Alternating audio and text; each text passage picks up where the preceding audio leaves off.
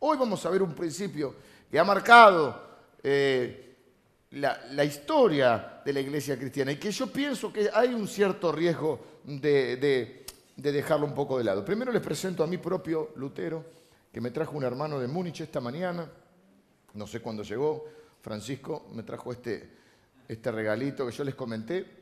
Este muñequito fue hecho en honor a, eh, en Alemania, se vendieron 32.000 en 72 horas. ¿Quién no ha jugado con un Playmobil de chiquito, los más grandes, los que somos más viejitos acá? Este, casi le tengo que enseñar a mi esposa a armarlo el Playmobil. Dice, deja que yo lo armo. Le mirá que cuando vos no habías nacido yo ya jugaba con estos, ¿eh? Teníamos bomberos, eran siempre de profesiones, ¿no? Hoy me podría, bueno, porque vamos a hablar de las profesiones hoy, de la vocación. Y este es un, eh, esta es la empresa Lego, ¿vieron? La de, decímoslo, también los Rasti y todas esas cosas. Así que tengo mi propio, no se consigue este acá, así que este es un pequeño tesoro que me han regalado hoy a la mañana. ¿Yo dónde lo conseguí? Si no, tuve que viajar a Múnich y me trajo el, Martín Lutero, así que me lo voy a guardar. Y este... Cuídamelo, no juegues mucho todavía. Hoy vamos a ver la vida de Juan Calvino. Bueno, le decía, había movimientos eh, que son lindos para estudiar. Yo cuando era chico en mi casa, también le llamábamos eh, ostentosamente biblioteca, era una repisa. Había un libro que siempre me llamaba la atención porque decía los hugonotes. Y yo decía, me sonaba mucho a los Hugo Grandes, ¿viste? Los hugonotes.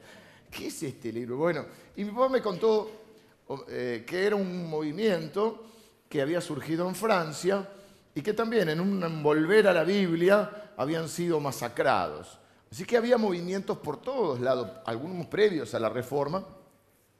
Y ahora vamos a ver hoy la historia de Juan Calvino. Vimos, eh, como le llamamos, un sacerdote y un imprentero, vimos la vida de Zwinglio, que quizás sea el que más influencia haya tenido sobre una iglesia como la nuestra en cuanto a la doctrina.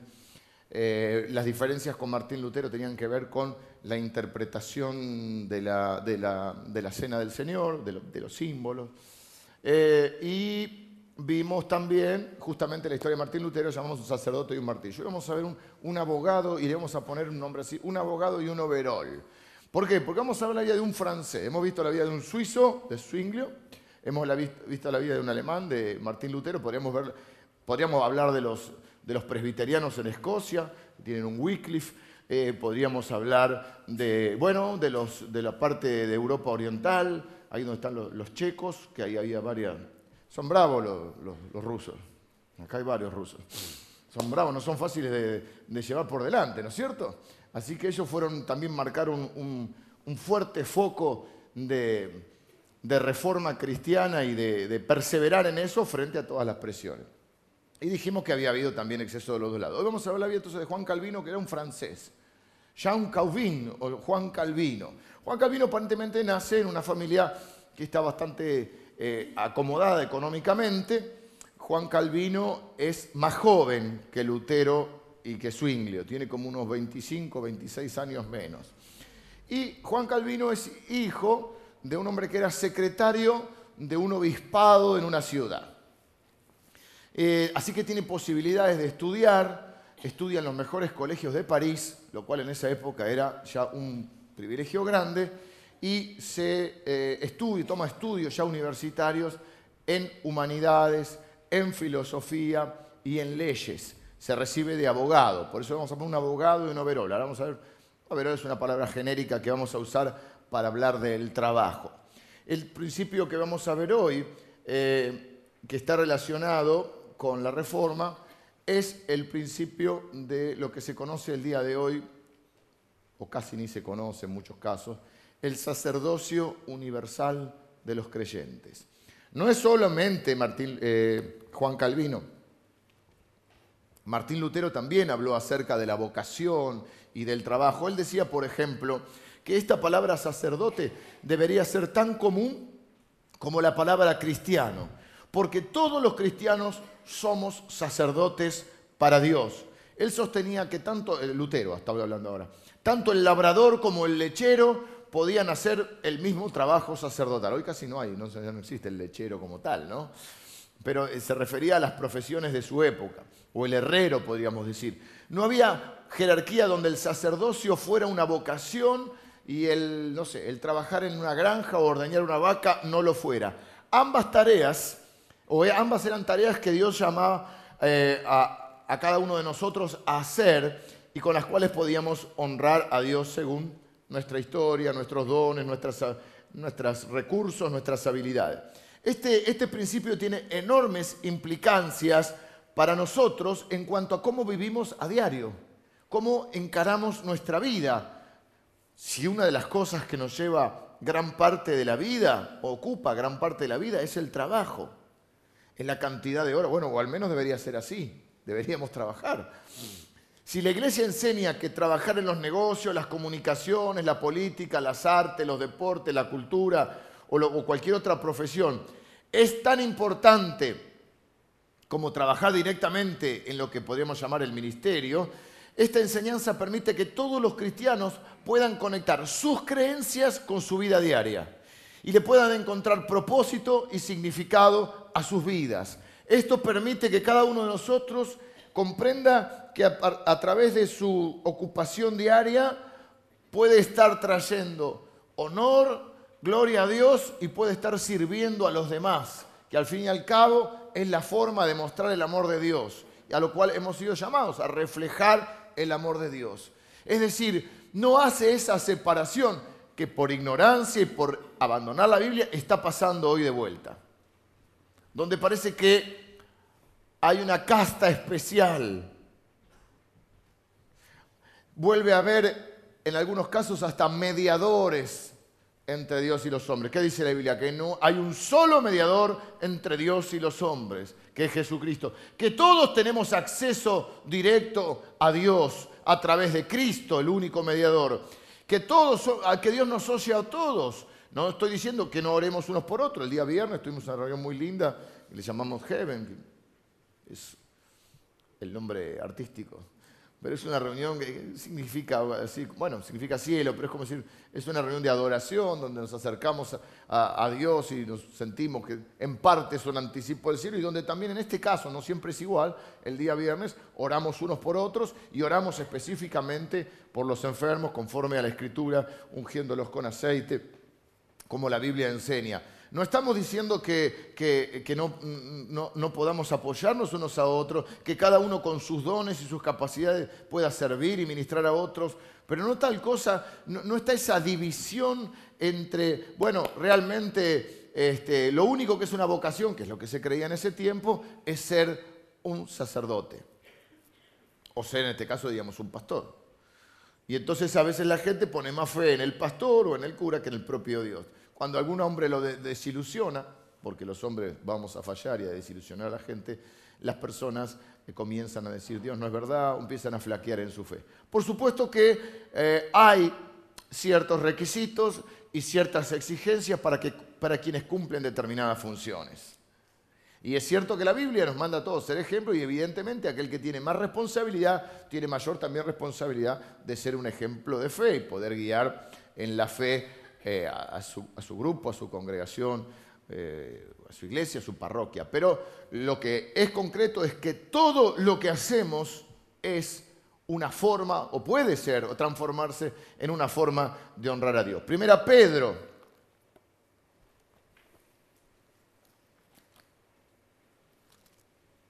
Capítulo 2, versículo 9 dice el apóstol Pedro, mas vosotros sois linaje escogido, real sacerdocio, nación santa, pueblo adquirido por Dios, para que anunciéis las virtudes de aquel que os llamó de las tinieblas a su luz admirable. Vosotros que en otro tiempo no erais pueblo, pero que ahora sois pueblo de Dios, que en otro tiempo no habíais alcanzado misericordia, pero ahora habéis alcanzado misericordia. Podríamos leer también el libro de Isaías para tomar una de las tantas citas que hay en la Escritura. Efesios dice que fuimos creados para alabanza de su gloria, escogidos antes de la fundación del mundo. Un tema que a Calvino le gustaba mucho, el tema de la elección. No me meteré hoy en este tema porque no es el, el principio que hoy quiero resaltar, el principio de la elección divina. Pero Isaías, para tomar uno del Antiguo Testamento, Isaías capítulo 61, versículo 6, dice, y vosotros seréis llamados sacerdotes de Jehová, ministros de nuestro Dios. Es una palabra profética hacia el pueblo de Dios. Y vosotros seréis llamados sacerdotes de Jehová, ministros de nuestro Dios. Seréis llamados, ministros de nuestro Dios seréis llamados, no veo nada. Seréis llamados, comeréis las riquezas de las naciones y con su gloria seréis sublimes. Éxodo 19, versículos 1 al 6, no lo voy a leer, también hace referencia a este tema. Apocalipsis dice que nosotros somos un pueblo de reyes y sacerdotes para Dios. Es claro en la palabra de Dios que todos los hijos de Dios somos sacerdotes para Él. Y esto implica nuestra vida y impacta nuestra vida directamente porque impacta nuestro vivir diario. Que eso tiene que tener la palabra, poder conectar nuestras creencias con lo que vivimos. Mi papá siempre decía, y no es de él esa frase, eh, es de, bueno, no sé si no es de uno de estos reformadores. Él decía, uno puede vivir como piensa o pensar como vive. No es lo mismo. Es decir, uno puede vivir de acuerdo a cómo piensa o de acuerdo a cómo vive, estructura su pensamiento. Es una manera a veces de justificar nuestras inconsistencias, digamos, nuestra, ¿no? Entonces, como yo vivo de una manera, hago toda una teoría sobre, pero en realidad está fundamentado en cómo ya tomé las decisiones. Otra forma es vivir de acuerdo a lo que uno piensa. Uno piensa, si es cristiano, de acuerdo a la palabra de Dios, o debe hallar, aunque no piense igual, en un momento debe ser confrontado con la verdad de Dios, es decir, Dios, ¿quién tiene razón? ¿Yo o Dios? Entonces tenemos que poder ser, para que la Biblia, entonces, que lo es, se transforme en nuestra vida en viva y eficaz. La Biblia es viva y eficaz, pero para que sea viva y eficaz en nuestra vida, nosotros tenemos que poder conectar lo que creemos de la palabra de Dios con nuestro vivir diario. Y este es un principio que impacta directamente, porque el sacerdocio universal de los creyentes nos hace privilegiados, pero nos hace tener una gran responsabilidad. A ver el bosquejo de hoy.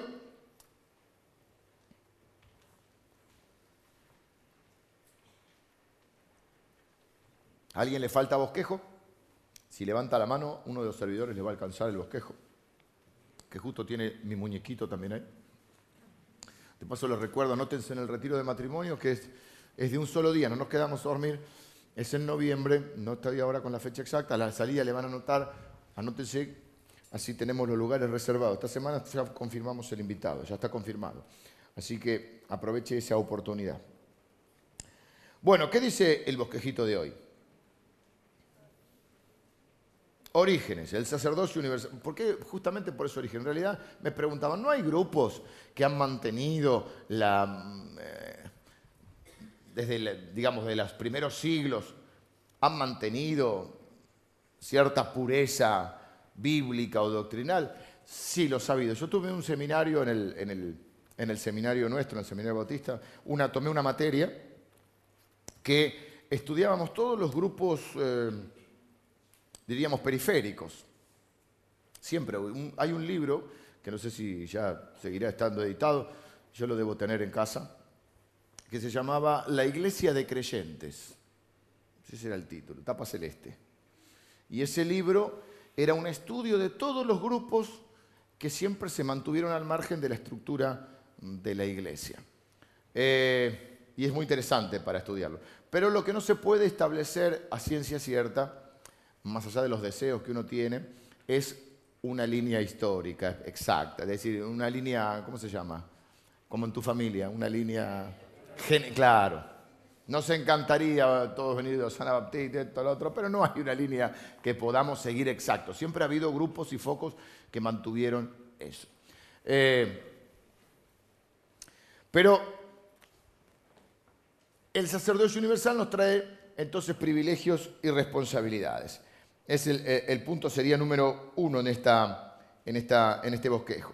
Cada creyente tiene acceso, este es número uno, cada creyente tiene acceso directo a Dios sin otro mediador que no sea Jesucristo. Y como sacerdotes seguimos nosotros presentándonos delante de Dios, ya no traemos eh, animales, sacrificios, sin embargo traemos nuestra vida traemos nuestra alabanza, traemos nuestra acción de gracias, tenemos el arrepentimiento, la justicia, la bondad, el amor, la oración. Y somos quienes nos presentamos delante de Dios ahora para ofrecer esa, esa alabanza, esa adoración a Dios. Un privilegio de poder acceder a la presencia, al trono mismo de Dios. Recuerden que hasta Cristo no podían entrar en la presencia de Dios solo el sacerdote o el sumo sacerdote una vez al año. Segundo, cada creyente tiene, ahí pueden anotar Romanos 12, 1 y 2. Segundo, cada creyente tiene un rol profético que cumplir. Hemos leído en Pedro que dice anunciar las virtudes de aquel que nos llamó de las tinieblas a su luz admirable. Esto no quiere decir que todos tenemos que ser predicadores, evangelistas o maestros. Miren, hay alrededor de 30 términos usados en el Nuevo Testamento para describir, o sí, mencionar diferentes clases o formas de proclamación profética. Profética significa, no, solo este, no piensen solo en el concepto de eh, anticipar o pronosticar el futuro, sino que la profecía en la Biblia es hablar de parte de Dios, traer un mensaje de Dios. Algunos términos que se pueden utilizar. Anunciar, explicar, decir, testificar, persuadir, confesar, reprender, amonestar, exhortar. Todos los creyentes pueden y, deben dar testimonio de Jesucristo. ¿Qué es, ¿Cuál es la primera forma y la más consistente que tenemos para dar testimonio de Jesucristo? Nuestra experiencia con Él, lo que Cristo ha hecho en nuestra vida. Todos tenemos, los cristianos, una historia para contar, la de la gracia de Dios en nuestra vida. Y acuérdense que no es lo mismo biografía que testimonio. La biografía es mi historia, el testimonio es, el, el protagonista es Cristo, es lo que Él hizo en mi vida. Por lo tanto, Él se lleva la gloria y de Él es el que estamos hablando. Así que cuando usted cuente, usted cuente el testimonio, no su biografía. Porque hay gente que dice, cuenta, y yo fui, yo hice, y yo soy, a mí sea la gloria. No, no, justamente no. El testimonio es decir, no yo, sino Cristo en mí, lo que Él hizo en mí. Y podemos mencionar algo de lo que Dios está haciendo a través mío, pero siempre es Dios el que se lleva la gloria. Todos los cristianos estamos llamados a ser testigos de Dios testigos de Cristo. Recibiréis poder cuando haya venido sobre vosotros el Espíritu, sobre ¿eh? el que está en nosotros y el que está con nosotros, viene sobre nosotros, empoderándonos para que nosotros podamos ser testigos. Recibiréis poder cuando haya venido sobre vosotros el Espíritu Santo y entonces me seréis testigos. ¿Mm? Dios no quiere una iglesia encerrada, egocéntrica y autocomplaciente. ¿Eh? Queremos ver las manifestaciones de Dios para regodearnos nosotros. Dios quiere una iglesia empoderada para ser testigo. Jesús dijo, ustedes no deberían ser, o ustedes eh, pueden llegar a ser, ustedes son la luz del mundo. Una ciudad sobre un monte que no se puede esconder. A eso somos llamados y a eso tenemos eh, hemos sido capacitados para poder hacerlo. Tercero, cada creyente, cada cristiano tiene un llamado a servir a Dios por medio de su vocación. La palabra vocación y la palabra llamado es la misma, solo que tienen un, origen distinto, porque la palabra vocación es del latín, ¿eh? pero significa lo mismo. Es la palabra vocare, que significa llamado. Vos podés encarar tu profesión, tu, acción diaria como un llamado de Dios. Entonces eso empieza a darle sentido a tu vida. no, lo que yo hago no es importante, lo que usted hace, pastor, es importante. Es tan importante lo que hace vos como lo que hago yo. Porque en tu fábrica, en tu colegio, en tu empresa, en tu oficina, en tu taller, no estoy yo, ni está Don Billy Graham. Graham, Graham, Graham, qué sé yo, cómo le dice. Esta voz. Y hay gente que al único cristiano que va a conocer esa voz. O al único que le va a hablar de Cristo. Jesús dice a los, siempre recuerdo ese versículo donde Jesús dice, en la oración final de, su, de una de las oraciones finales de su vida, donde él dice, a los hombres que del mundo me diste, ninguno se me perdió, salvo el que era el hijo de presión. Eso que trasladado a nosotros, pensarlo así, hay personas a las... Eh, estoy tratando de armar la frase, me costé muy tarde hacer un compromiso. Hay personas que, Dios te dio o puso bajo tu responsabilidad. Me gusta pensarlo así. Cuando Jesús dice a los hombres que del mundo me diste, si hay gente que, a la cual vos tenés la responsabilidad de predicarle. Empezamos con nuestra vida, por eso dijimos que tenemos que conectar nuestras creencias con nuestra vida. No podemos hablar de Cristo y después no ser, ser inconsistente, porque no, porque no, no me mires a mí, mira a Cristo y sí, pero la gente te va a mirar a vos. Para que tu palabra tenga peso, para que tu palabra tenga autoridad. ¿Y quiénes son los primeros que te miran? Tus hijos. Y ni hablar si vos no tenés familia cristiana. Te convertiste vos, el primero de tu familia. Te miran los cuñados, los tíos, los abuelos. Ah, mirá. Y cuando un pequeño, cualquier cosa, que uno es un ser humano. Ah, mira el cristianito. Ah, ah, ahora te exigen, ¿viste? Se ponen, es como que te ponen una vidriera y se ponen un poquito en jueces. Ese es parte del costo que hay que pagar. Pero aunque seas cristiano y tu familia también, tenés tus hijos. ¿Y, cuándo tiene peso tu palabra? Y cuando lo que vos decís y lo que vos hacés hay medianamente una, coherencia. No te digo que nadie es 100%, eh, porque todos tenemos contradicciones humanas. Y a veces el propio apóstol Pablo decía, lo que quiero hacer no puedo, y a veces lo que no puedo hacer eh, lo que no quiero hacer, eso ah, Eso está bien, es una explicación lógica de que somos seres humanos. Pero eso no significa que no tengamos el peso de la responsabilidad de ser testigos y de ser ejemplo. Para que tus palabras tengan peso, tiene que haber un, lo que sí es un testimonio, lo que los cristianos llamamos cuidar el testimonio. Por eso nos duele tanto cuando alguna, a mí por lo menos me pasa, cuando hay algún cristiano que sufre alguna situación en su vida eh, que, hace que el Evangelio quede, que sea puesto en tela de juicio por mucha gente.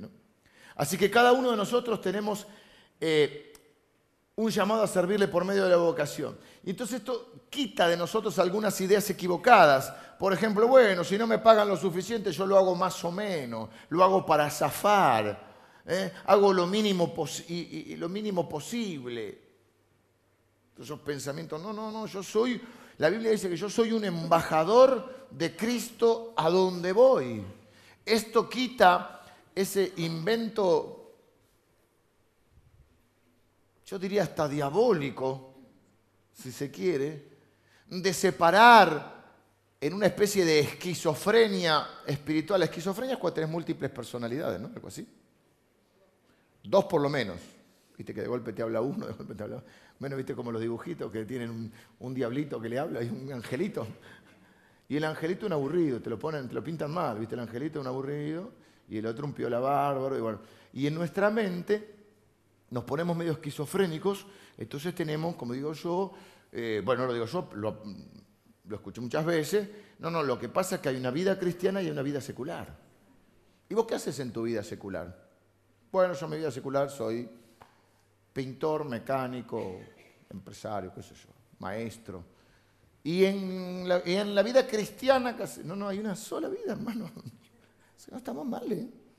Si vos tenés dos nombres, si escuchás voces, yo diría que consulte, consulte a su médico. Tenemos una sola vida. Somos cristianos full time si se quiere, full life. Toda la vida para Dios. No podemos separar en un intento de, calmar nuestras conciencias o de explicar nuestras inconsistencias. No, no, no, Lo que pasa es que hoy es martes. Hoy estoy en la vida secular. Tengo un lenguaje, una ética en los negocios, una manera de administrar el dinero, una forma de tratar a mi familia, una forma de comportarme con la gente, porque, hoy es martes. Hoy estoy en la vida secular. Ah, si venimos medio mal, por ahí teníamos antes la reunión del miércoles, bueno, calzamos un poquito la ropa de cristiano, calzamos la Biblia y venimos. qué gozo, Dios te bendiga. Hablamos Reina Valera 60 y ya veis. Y vamos tirando. Jueves ya, vida secular, viernes, sábado, depende de la edad. y la iglesia que vaya, si hay culto o no hay culto. Algunos el sábado están arriba del bafle y bueno, la vida secular. Y el domingo venimos como podemos a cargar las pilas. Eso es tremendo. La reforma restauró el sentido de dignidad y el valor de la vocación humana. Lutero y Calvino marcaron la importancia de la vocación como llamado divino y la oportunidad de servir a la gente y glorificar a Dios a través de tu trabajo. Pero es Calvino quien desarrolla más esta teoría. Por eso digo que teológicamente Calvino fue más, incluso más combatido. Eh, las grandes doctrinas de la Reforma, de hecho, aquellos que están en oposición, se manifiestan contra, por ejemplo, la doctrina calvinista. No se, habla tanto de la doctrina luteranista, se habla de la doctrina calvinista. Sobre todo, bueno, después, más adelante en la historia, apareció un hombre que se llama Jacobo Arminio, entonces ahora hay una gran discusión, que no es el tema de hoy. Cuando mencioné a ser un amigo que iba a hablar de Calvino, me, preguntó si iba a hablar acerca del tema de la salvación, porque bueno, calvinistas y arminianos han discutido durante mucho tiempo, ya dentro del protestantismo, dentro de los evangélicos, hay corrientes arminianas y corrientes eh, calvinistas. Y la discusión está sobre eh, la elección divina, bueno, eh, que no nos vamos a meter en el día de hoy. Una pequeña para que conozcan un poquito a Juan Calvino. Nació en Francia, 1509, les dije que es unos 25 años más joven que Lutero y que Zwinglio, que son contemporáneos. Estudió en los mejores colegios de París, Luego cursó estudios de teología, humanidades y leyes y se doctoró en Orleans en 1533. No sabemos cuándo se convirtió, pero sí sabemos que ocurrió un, un incidente el primero de noviembre de 1533 que nos muestra que algo había pasado en su vida y en sus convicciones religiosas. Él era muy amigo del rector de la Universidad de la Sorbona en París, se llamaba Nicolás Kopp. Era muy amigo. Y tenía que dar el discurso de inicio del año. Y más que un discurso académico se mandó, este Nicolás Kopp se mandó un sermón. Y en el sermón tenía la influencia de Lutero, de Erasmo, que era otro de la época, y él defiende la doctrina de la justificación por los méritos de Cristo, que hemos hablado acerca de que somos justos no por nuestras acciones, no por nuestras obras, sino por la obra de Cristo. Que esto es bien, bien, bien Lutero, ¿no? Entonces, el discurso cae como una, bomba porque eh, esto eh, entró en choque con la iglesia oficial y lo que sucedió fue que le empezaron a, relacionar, como era muy amigo de Calvino, dijeron, detrás de, este discurso de Nicolás está la, está la mano de Calvino. Y fue llamado este hombre Cop para declarar, fue llamado por el Parlamento, imagínense en ese momento el, lío que se armó. Y, tanto les avisaron cuando iban a declarar que los iban a, agarrar. Tanto, así que Cop y Lutero tienen que escapar de París. Gran parte del trabajo de Lutero, de Calvino, gran parte del trabajo de Calvino va a ser en eh, Ginebra, Suiza gran parte de, su, acción va a eh, suceder en esta ciudad de Ginebra, de la cual después se vuelve gobernador, se vuelve un poquito totalitario, un poquito es una manera elegante de decir, y tiene sus claroscuros como todo en la historia. Pero él escribe ahí, en, él está en, Basilea primero, eh, desde el 30, él huye de París a Basilea, después se instala en Ginebra, pero en Basilea, Suiza, él escribe la primera versión del libro que se llama Institución de la Religión Cristiana. Este es el bestseller de la Reforma. Es el libro, la obra maestra que define los principios y la teología protestante, el libro más importante de la teología protestante reformada, inicialmente, por supuesto, luego hay, autores increíbles que uno puede leer. Por ejemplo, si a usted le gusta la teología, un, gran teólogo ya posterior, fines del de siglo XVIII y siglo del siglo XIX y siglo XX, eh, murió en el, año, en, la década del 60, es Carl, se llama Carl Barth, como Simpson, como Bart Simpson. Carl Barth, usted tiene ahí un teólogo impresionante para leer, por ejemplo. Pero en la Reforma, la obra más importante se llama Institución de la Religión Cristiana.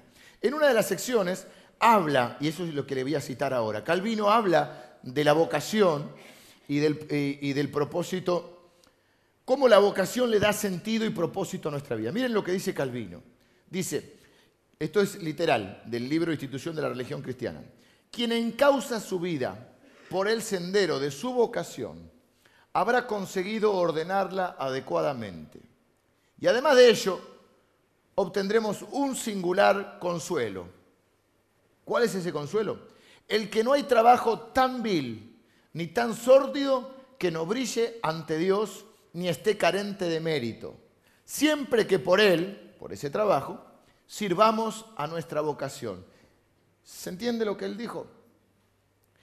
Él dice, no hay ningún trabajo que sea tan bajo o tan insignificante o tan vil, llama él, que no brille ante Dios si siempre y cuando ese trabajo o con ese trabajo sirvamos a nuestro llamado, a nuestro propósito, aquello para lo cual Dios nos creó. ¿Qué es lo que Dios nos creó? Atraer eh, honra y honor a su nombre. Les tiro eh, algunas preguntitas de guía. Estas son muy cortitas, no me voy a detener mucho porque estamos eh, ya en, el último tramo de la enseñanza de hoy. Algunas preguntas para aquellos que están descubriendo o buscando eh, su vocación. Algunas preguntas filtro que, nos ayudan a, pasarlas por este, por este tamiz, por este filtro. ¿Tengo deseo de hacer este trabajo? Es cierto que a veces nos toca hacer cosas que no nos gustan, pero cuando Dios nos llama, normalmente nos da un deseo, una pasión, una inclinación hacia determinadas, eh, por lo menos si no es un trabajo específico, esa determinada orientación. Yo siempre digo, no hay que idealizar esto. Y uno dice, ahí haces lo que te gusta. No, bueno, miren, en todo trabajo hay cosas que nos gustan y cosas que no nos gustan hacer. O no nos gustan tanto en cualquier trabajo que nosotros realizamos y hay, hay tareas más gratas que otras.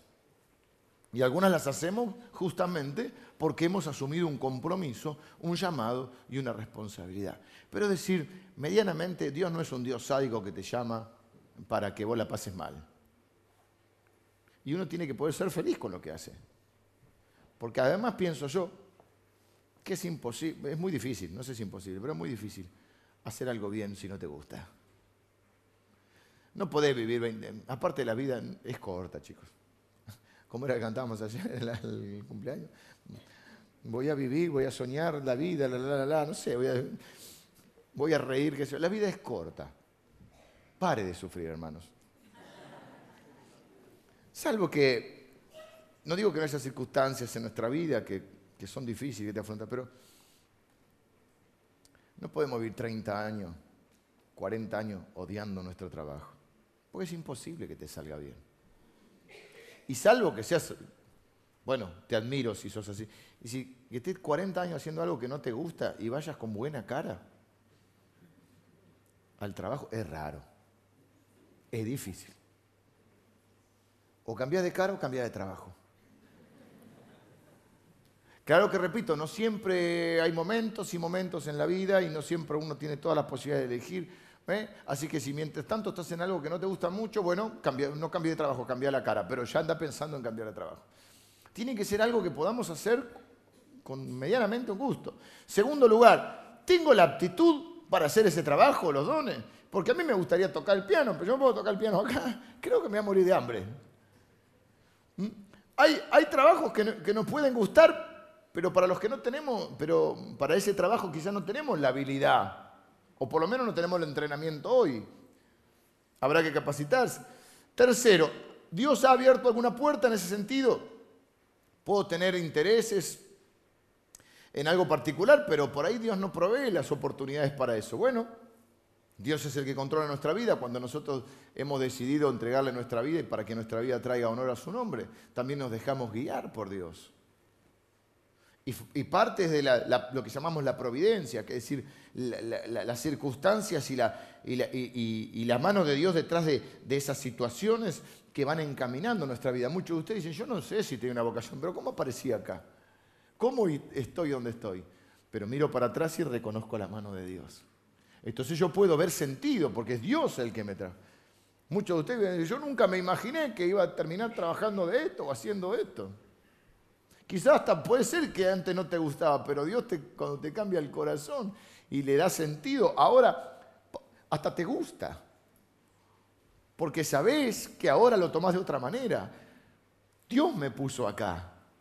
Y si Dios me puso acá, me entusiasmo porque algún plan tiene, algo quiere hacer.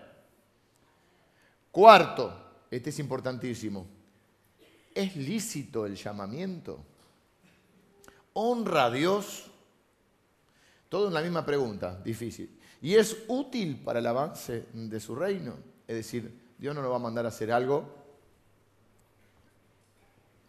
que no sea legal ni moral, o inmoral diríamos.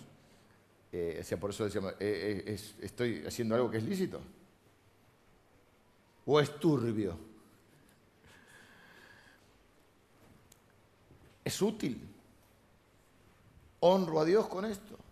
¿Cómo puedo, cambiemos la pregunta, ¿cómo puedo honrar a Dios con esto? Bueno, termino con esto. Vocación lo vamos a relacionar con el, la última de las solas. Hemos visto que hemos contestado durante estos domingos cuatro preguntas esenciales. ¿Cómo es salva una persona? Ahí vimos tres principios. Solo Dios, eh, solo fe, solo Cristo, solo gracia. Hemos visto qué es la iglesia, hemos contestado no con un principio, pero a través de, la cena del Señor y hemos visto también otros de las ordenanzas y, características de una iglesia. Hemos visto la otra pregunta clave, ¿cuál es la fuente de nuestra autoridad o la base de nuestra autoridad, donde se fundamenta nuestra vida y nuestra conducta? ¿Que ¿Cuál es? Y nuestras creencias. Solo escritura. Esa pregunta contestaba cuál es la fuente de autoridad, porque antes la fuente de autoridad es lo que decía la iglesia o alguna autoridad eclesiástica. ¿Y hoy qué pregunta estamos contestando? ¿Cuál es la esencia de la vida cristiana? ¿Para qué vivimos los cristianos? Y ahí es donde conectamos vocación con el quinto y último solas, que de alguna manera son una forma muy resumida de ver los principales puntos de la reforma. Solo a Dios la gloria.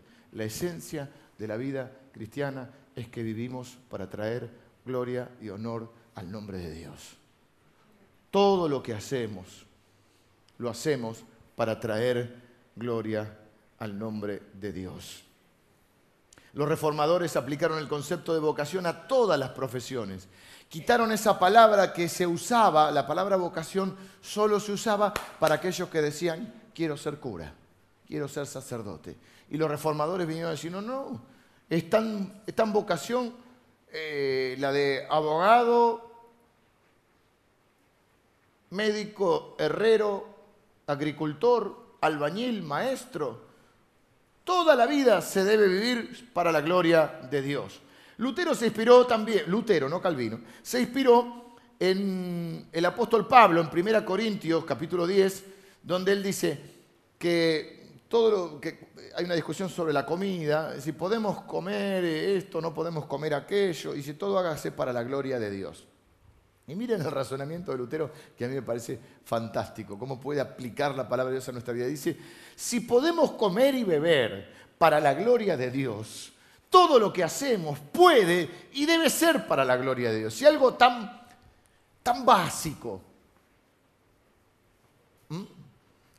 como comer y beber, puede ser que con eso glorifiquemos o no a Dios, ¿cuánto más con, lo, con el trabajo que hacemos a Dios? Todo lo que hacemos, dice la Biblia, de hecho hay un versículo clave que dice, y todo lo que hagáis, sea de palabra o de hecho, para que no quede, para que no quede duda, ¿viste? Lo que decís y lo que haces. Todo lo que hagas, sea de palabra o de hecho, que sea para la gloria de Dios. Es lo que dice Efesios cuando dice que Dios nos creó para alabanza de su gloria y que Él preparó de antemano buenas obras para que nosotros hagamos. Mirá qué bueno es Dios, que Dios no solo nos nació, nos hizo nacer, nos creó, nos eligió ante la fundación del mundo, sino que Él fue poniendo obras como si fueran nuestro, nuestro camino, con las cuales nosotros nos vamos encontrando, si somos capaces de escuchar al Señor y a su palabra, y nos vamos encontrando con esas buenas obras que Dios preparó de antemano para que nosotros las hagamos. Así que voy a contestar la pregunta inicial, y, vengan los músicos. ¿Cuál es la idea de la vida cristiana? ¿Cuál es el objetivo último y primordial de la vida? Cuando digo último no me refiero eh, cronológicamente, sino decir, en última instancia, el fin de todo, ¿cuál es?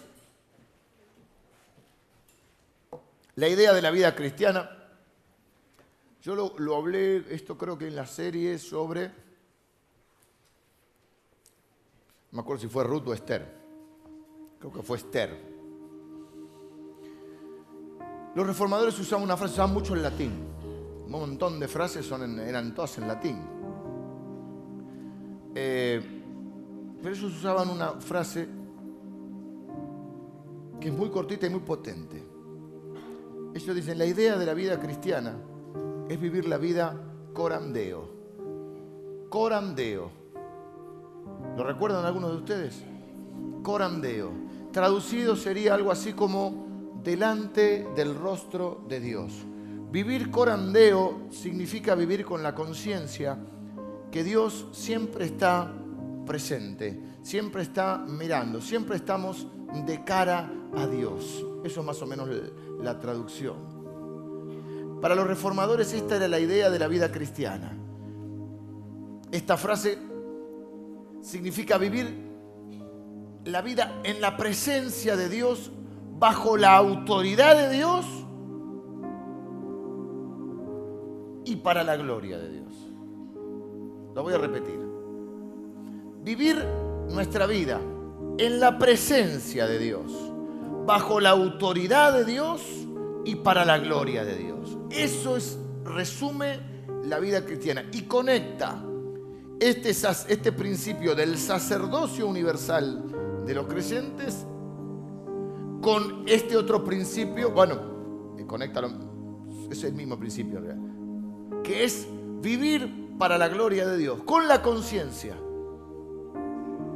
de que Dios siempre está presente. Todo lo ve, siempre está. El cristiano que divide su vida en dos partes, la religiosa y la no religiosa, ha fallado en captar esta idea. La gran idea es que en la vida de aquellos que somos cristianos, todo lo que hacemos, todo lo que hacemos es sagrado vivimos permanentemente corandeo. Todo es espiritual o nada es espiritual. No podemos dividir entre lo espiritual. Ah, esto es espiritual, esto no es espiritual. Todo lo que... Ese es el concepto de corandeo. Lutero decía, nadie nace profeta, nadie nace maestro, nadie nace evangelista, pero todos nacemos sacerdotes.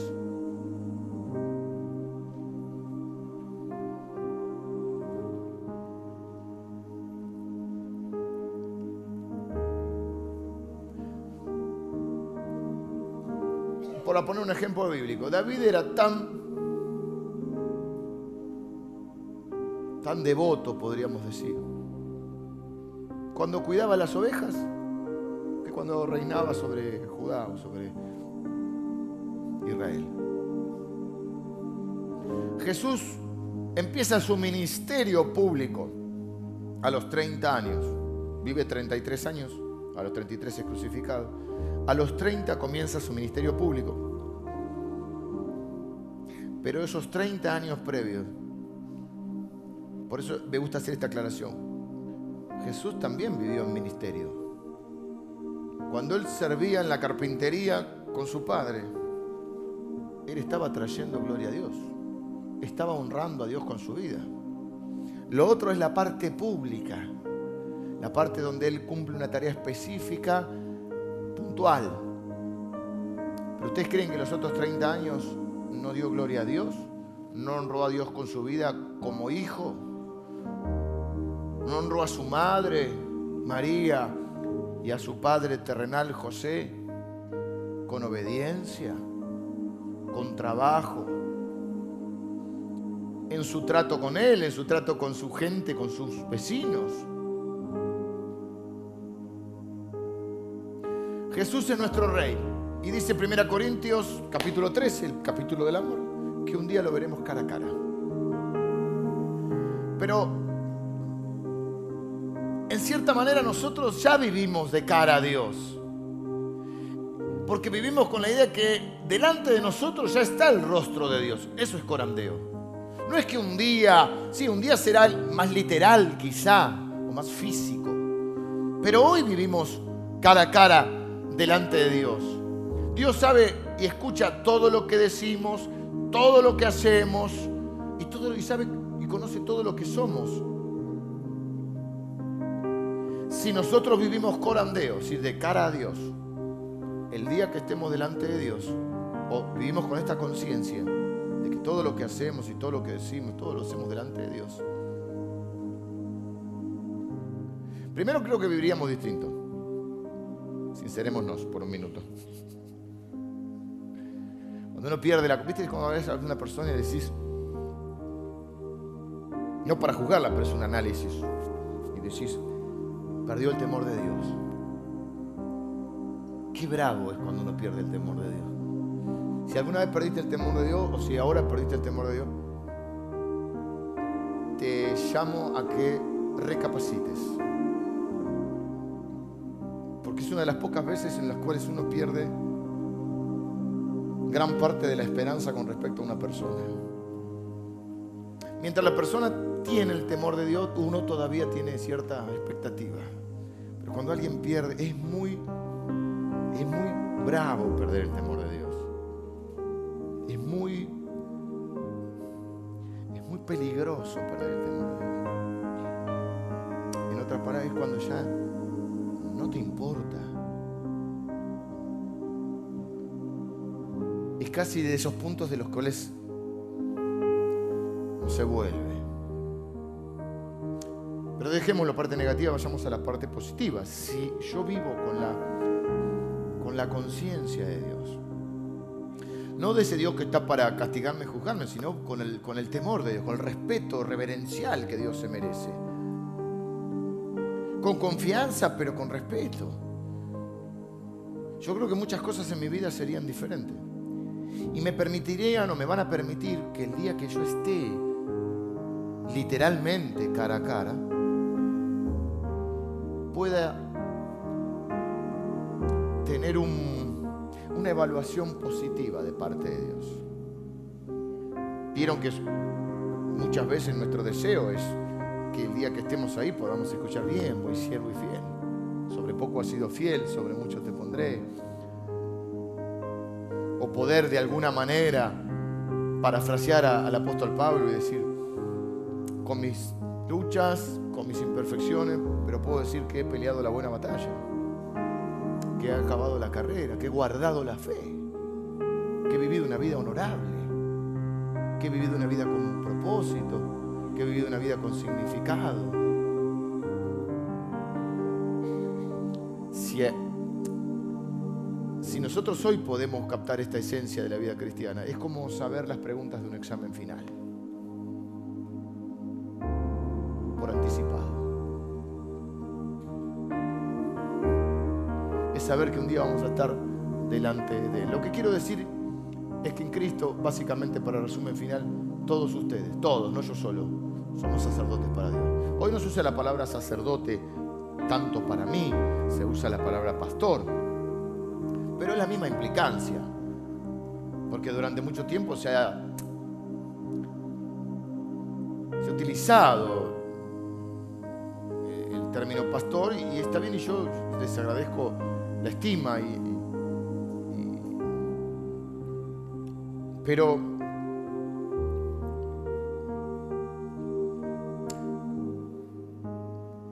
vez eh, comentando la historia creo que era con, Javi.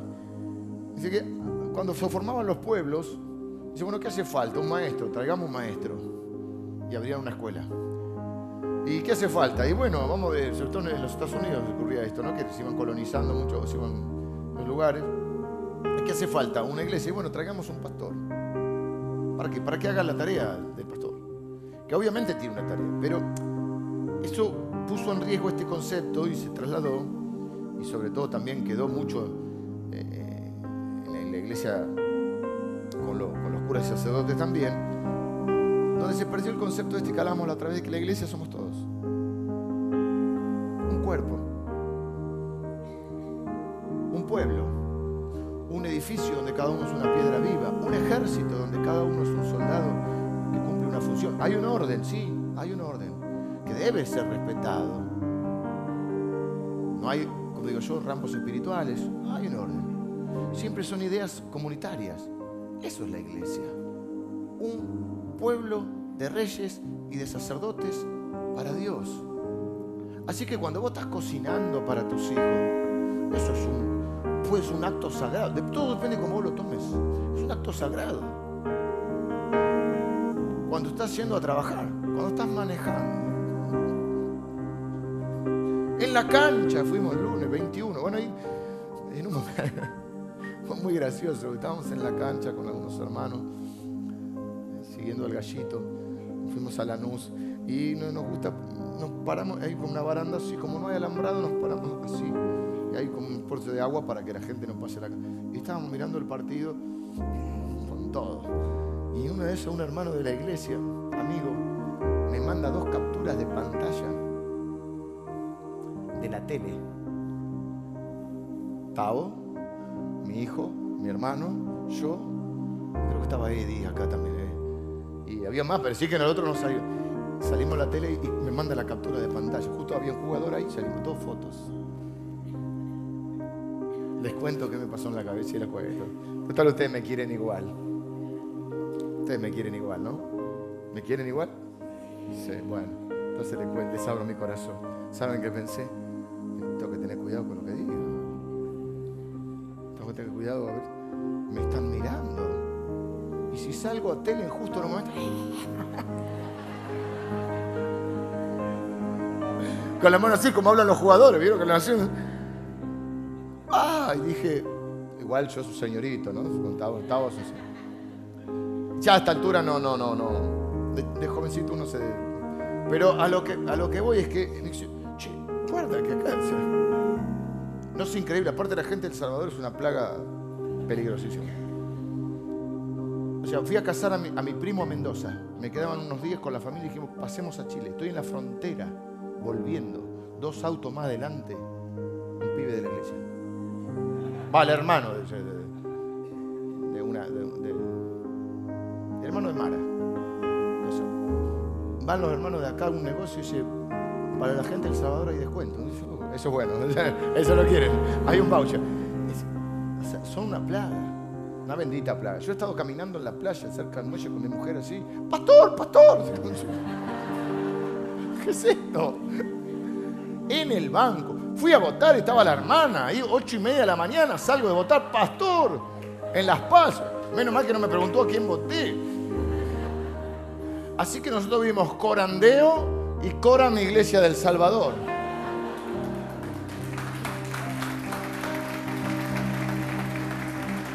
Pero vieron que uno tiene conciencia cuando lo están mirando. No pierdas esa conciencia. A veces nos perdemos la conciencia, por ejemplo, de que tu hijo te está mirando. No nos pasa. Y si no, porque es chiquito, no entendió. Si no, lo que pasa es que papá está nervioso. No, que no entiende. Todo entienden. Y más así son y entienden todo. Mi hija era chiquita y siempre fue muy despierta. Y, yo veía, llegaba a casa y había alguna situación, algo, ¿viste? Por ello, mi hijo estaba llorando, porque estaba cuando era chico. Y yo le decía a la chiquita, ¿qué pasó, Pali? Ella estaba en otra cosa. No, lo que pasa es que. Todo. Más que mujer, aparte. Olvídate.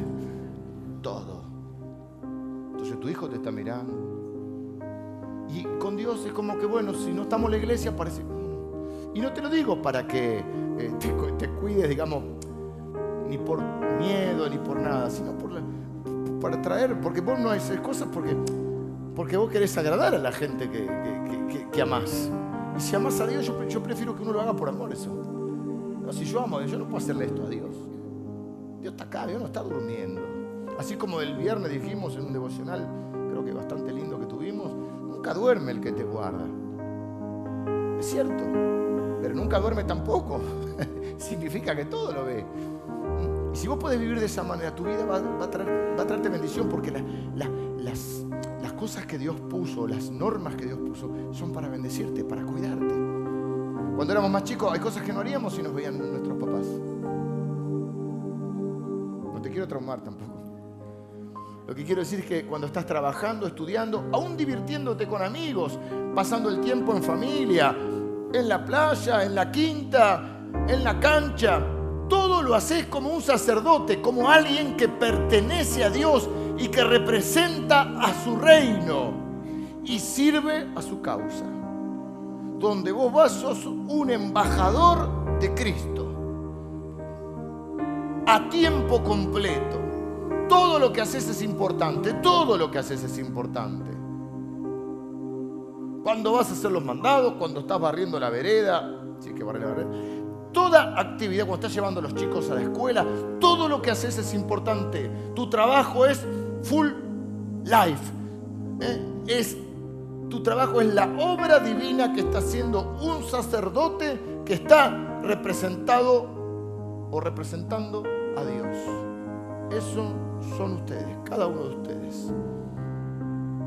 Vivamos corandeo, quizá el aporte más importante de la reforma. Vivamos sabiendo que tenemos ese privilegio y esa responsabilidad. Soy un sacerdote, un rey, un reino de sacerdotes para Dios. Oramos. Señor, yo te doy gracias por cada uno de mis hermanos. Padre, que cada uno de ellos salga de este lugar convertido y convencido.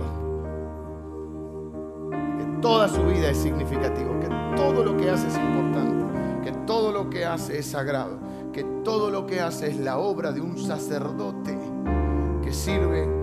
reino de Dios.